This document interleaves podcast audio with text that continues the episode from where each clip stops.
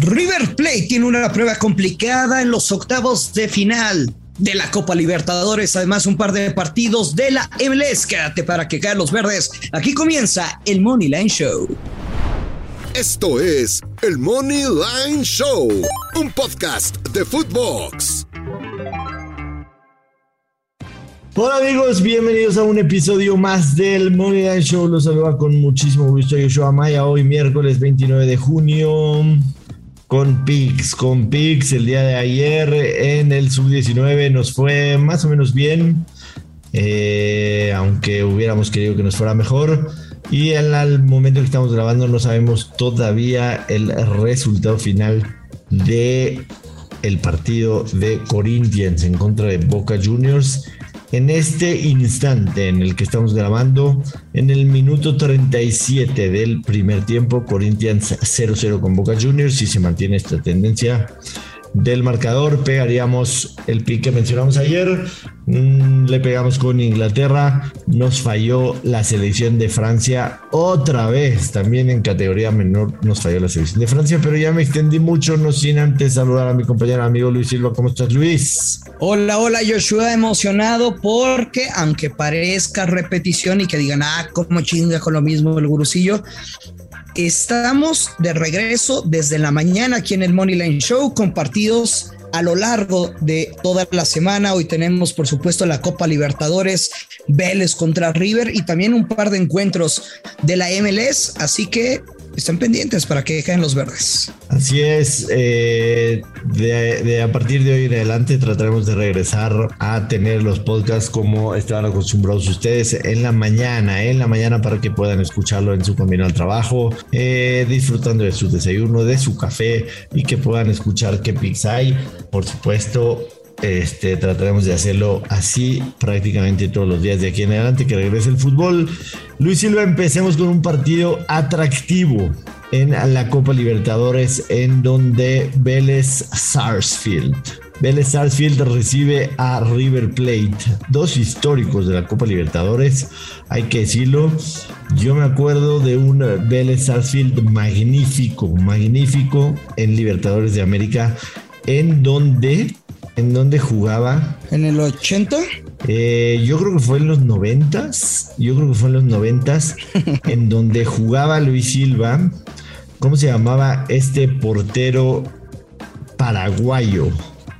Que metía muchísimos goles. ¿Cómo se llamaba? Recuérdame, por favor.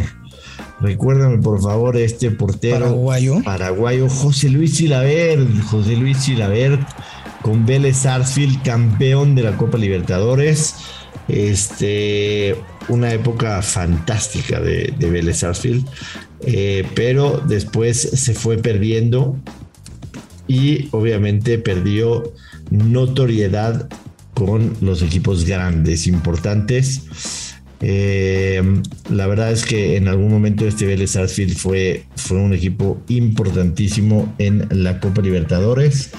Eh, ¿Cuántas veces ha sido campeón el Vélez en Copa Libertadores, Luis? ¿Sabes o no sabes? Pues te estaría mintiendo, sinceramente, pero lo que nos importa no es la historia. Pues no es la historia. No, no, no, no, no, nada. No estás durmiendo, güey. Venimos aquí por las apuestas para el partido. Es lo de hoy. De esta noche, Vélez que llega. Es verdad, pero a veces, a veces es bonito soltar un poco de historia, ¿no? Sobre todo a los jóvenes como tú. Eh, hay que decirlo, en el grupo C, Vélez Sarsfield clasificó segundo con dos empates, dos victorias, dos derrotas, parejísimos los números. 12 goles a favor, 11 en contra. De local tuvo 1-1-1, 7 goles a favor, 4 goles en contra. River Plate calificó Luis Silva con una marca impresionante. 6 partidos jugados, 5 victorias, un empate, 0 derrotas y de visitante tuvo dos victorias y un empate, cuatro goles a favor, dos en contra. Es por eso, Luis Silva, que River Plate es favorito para ganar en cancha de Vélez. Eh, a mí me gusta definitivamente la victoria de River Plate, más 116, por supuesto que la tomaría. Y me gusta, Luis, también el over de dos y medio. Creo definitivamente. ¿El over? Sí, el over de dos y medio. Uf. Entiendo que en Copa Libertadores muchas veces, muchas veces, este, equipos salen ratonerones a buscar el resultado, pero ojo con los últimos dos partidos inmediatos de River Plate, le ganó 2-1 a Lanús, de visita le metió 5 por 1 a Santa Fe. En su último partido de la Copa Libertadores le metió 8-1 a la Alianza, 4-0 al Colo Colo. Eh, me gusta, me gusta para que River pueda por lo menos hacer dos goles. Y si Vélez coopera con uno, ese over de dos y medio se puede cobrar tranquilamente. Cualquiera de los dos pueden, pueden utilizarlo. River paga más 116, Vélez, el over paga más, más 114. Entonces, la que usted más le guste la puede jugar. Fíjate que yo. Con mi aval. A ti no te gusta. No, no, nada. No te gusta el over por tu reacción. No, nada. Yo jugaría, o sea, las bajas de 2.5 goles con momio menos 140. Y sí, creo que la balanza se inclina del lado de, de River, que creo que lo puede ganar por la mínima diferencia. Entonces, si hay los escenarios perfectos, hermosos, preciosos para utilizar mi querida llamada vieja confiable, es este. Es en, es en este partido. O sea, me quedo con River gana o empata y bajas de, de 3.5 goles con momio. ¿Cuánto cree? ¿Cuánto creo, Luis? ¿Cuánto crees? Eh, Menos 160. Está bueno. Está jodido. Sea, está bueno para combinarlo. Ajá, para combinar. Para combinarlo. Yo sé que tú lo puedes jugar también derecho. Menos 160 entra entre tus límites. Pero me da un poco de miedo ese over de tres y medio. Un poquito, un poquito. No creo que River vaya a perder definitivamente. Eh, dos equipos que se conocen bien. Eh, creo que podría haber goles. Pero, pero la Libertadores te, te, te hace pensar que, que es difícil que vayamos a encontrar cuatro goles en un partido así. Entiendo perfectamente tu punto. Luis Silva, hay jornada extensa en la MLS el día de hoy. Hay siete partidos. Uh -huh. Yo me quiero enfocar. ¿Con cuál quieres empezar? En el Galaxy Galaxy en contra de Minnesota United. Eh, eh, y, lo, y, lo, voy a combinar, Luis. Lo voy a combinar con el partido del LAFC. Y te voy a decir porque en el del Galaxy en contra del Minnesota United, en los últimos ocho partidos en general, el Galaxy uh -huh. ha concedido gol. Y en los últimos 10 partidos en general, Minnesota United ha concedido gol. Las rachas de conceder goles de ambos equipos está bastante, bastante marcada. Y me queda claro que aquí ambos equipos pueden anotar. Paga menos 167. Y lo voy a combinar también con el ambos equipos marcan en el LAFC en contra de Dallas que paga exactamente la misma cuota de menos 167. Ojo también con las rachas del LAFC en contra de Dallas en todos los partidos. En los últimos seis partidos el LAFC ha anotado goles, seis encuentros y el Dallas ha conseguido gol en los últimos siete partidos. De local el LAFC tiene 10 encuentros consecutivos marcando, por lo menos.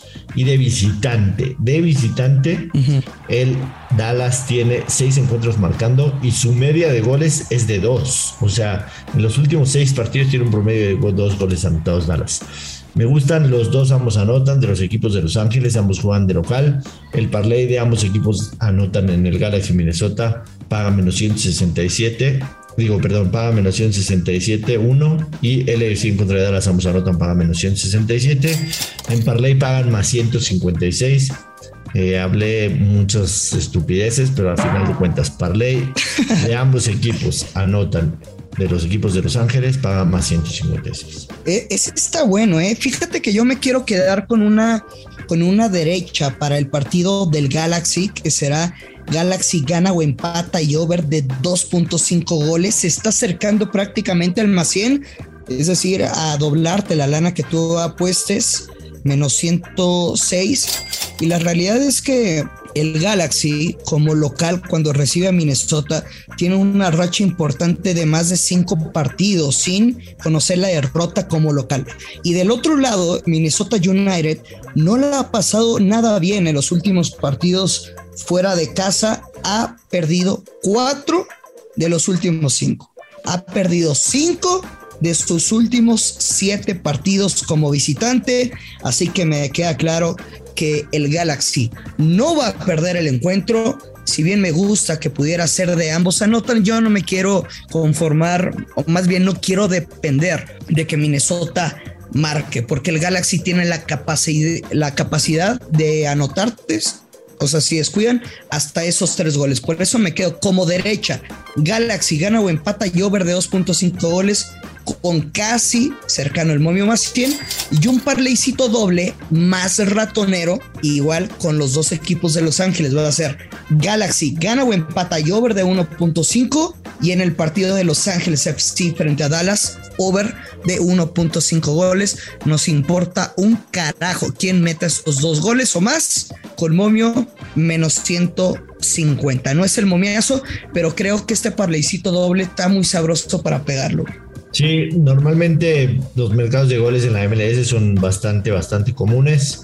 Tratamos de escoger de acuerdo a lo que vimos lo que nos gusta, así que con... Y, también dos equipos atractivos que, que siempre es agradable verlos en la televisión. Sí, que los mexicanos por X, Y o Z razón les damos seguimiento, ¿no? En el LAFC me parece que se va a volver un, este, un equipo atractivo, teniendo a Carlos Vela, a Gareth Bale, a Chiellini, más el, más el trabajo que ya traen. La verdad es que tienen ahí varios jugadores que son importantes. Y el tema del Galaxy con, con el Chicharito, ¿no? Que hay que decirlo, eh, empezó, empezó la, la temporada a tambor batiente, Chicharito, pero han estado solamente un gol en los últimos ocho partidos de MLS, así que al parecer se le acabó la pólvora en mal momento, ¿no? Cuando, cuando todo el mundo empezaba a presionar a que el Tata Martino lo volteara a ver, porque también la selección mexicana se había quedado sin gol, así que será interesante seguirle la pista a estos equipos. Eh, nos acercamos ya a el fin de semana en donde tenemos ya la primera jornada de la Liga MX en este Apertura 2022. Eh, buenos partidos de Silva y vamos a tener muchísimos picks. Así que por hoy es todo. Eh, ¿Quieres aumentar algo de MLB o algo así, Luis? ¿Tienes algo para el día de hoy? No, no, no, no, no. No tienes nada. Vámonos tranquilos. No tienes El regreso del fútbol, ya nos escuchan en las mañanas, vamos con calma. Joshua, nos tenemos que despedir. Muchas gracias. Yankees menos uno y medio. ¿Quién lanza? Yankees menos uno y medio. Lanza Jameson Tyleon en contra de Irving Cole. No me desagrada nada Luis Silva Yankees menos uno y medio para el día de hoy. Pues es que los Athletics son basura, güey. Sí. Oakland es basura. Y Justin Verlander lanza en contra de mis Mets de Nueva York, que ayer fueron ridiculizados por los Astros de Houston. Que cuidado, ¿eh? Estos Astros. Creo que Verlander ya no es lo mismo pero prefiero omitir ese pinche juego, la neta. Yo no quiero jugar en contra de mis Mets, pero en el papel, Verlander menos 125 debe de silenciar esa, esa alineación de los Mets. Vámonos, Luis, despida a la gente, de favor. Ya lo sabe, apuesta con responsabilidad que caigan los verdes. Esto es el Money Line Show.